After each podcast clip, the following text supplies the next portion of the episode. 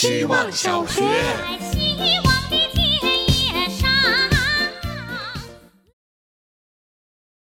大家好，我是小小白。我今天想来和大家讨论一下，什么样的人可以称得上酒鬼。按道理讲，我并没有喝太多酒，对酒类的认知也很不足够，但我仍然认为我是个十足的酒鬼。我的理由是，我在摄入酒精的时候，快乐的程度实在是太高了。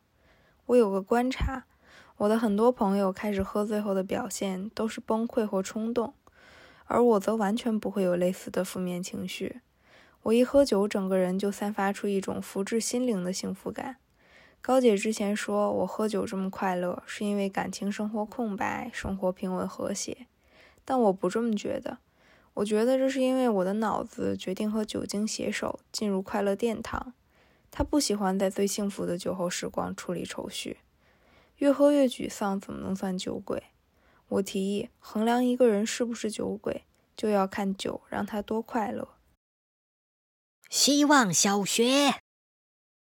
大家好，我是小船。前几天看十三幺，看到最新的一期是专访徐浩峰老师。看了一遍之后，自己记笔记，脑子里挥之不去的一个词是分别心。徐老师举了李小龙的例子，说李小龙在截拳道里面解释到，截并不是截断对方的攻击，而是截断自己的分别心。当当我们不带分别心去看世界的时候，世界是不同的。截断分别心的方法有很多。李小龙说他是通过练武来达成的，练武。就是他的天命。这几天在 B 站看《强风吹拂》，一个讲田径运动的运动番，主角藏元走和青濑辉二的对话也给我这样的感觉。藏元走一直在问青濑辉二说：“跑步的意义是什么？难道不是快吗？”辉二每次都回答说他自己也在找。可是，难道跑得不快的人、不专业的人就不能跑步吗？我想这也是一种放下分别心的过程吧。希望我也能放下分别心。对我来说是一个抽象的口号，但是我向往没有分别心的视角和世界。希望我。可以在那个世界里做一件想做的事儿。希望小学，我是小礼拜六。你今天有看到医院电梯间里一对男女接吻的监控视频吗？就在宣布上海新增五例确诊病例的新闻后，多年前的优衣库、艳照门，还有不久前成都女孩的换场行动地图，人们一边践踏着别人的隐私，一边万人空巷进行道德狂欢的样子，想想真是胆战。如果有一天我们意外成为了道德低劣事件的主角，没有任何方式能保护自己，成为社会情绪的出口，和大屠杀一样，会不会被选中，能不能幸存，都是完全随机的事件。S N L 做过一期 meme 主人公回访的 sketch，故事的笑点是，当主人公们在控诉网络霸凌时，意外做出了和 meme 中完全相同的表现，被观众更夸张的嘲笑了。sketch 很好笑，但回头想想，有一种熟悉的窒息感漫上心头。小时候和哥哥打闹，被枕头捂住喘不过气，跑去和大人哭诉时，被大笑着不当一回事时的窒息感。希望有一天，这些主视频的主人公能站出来，对着镜头说：“更可比的人是你。”希望小学。大家好，我是小点点。孕妇效应真的是一件很有意思的事情。我的小狗生病了，接二连三发现周围很多朋友的小宠物也生了很严重的病。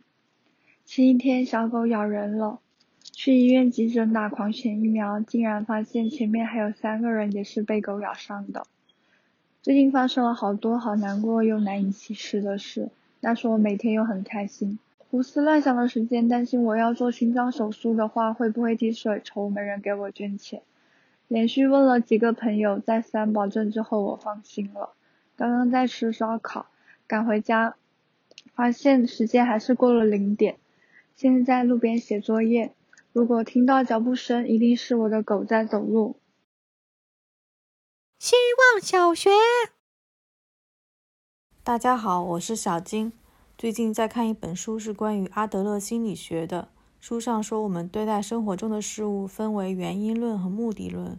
如果任何事物都用原因做解释，实际上都是为自己找借口。例如，我说我是因为性格内向，不会与人沟通，所以平时很少讲话，这就是原因论。而实际情况可能是我不想与人沟通，或者惧怕与人沟通，或者是怕被拒绝所带来的伤害，所以给自己找了一个内向的理由。待在自己不主动去沟通的舒适圈里，这是目的论。回想起来，确实有几分道理呢。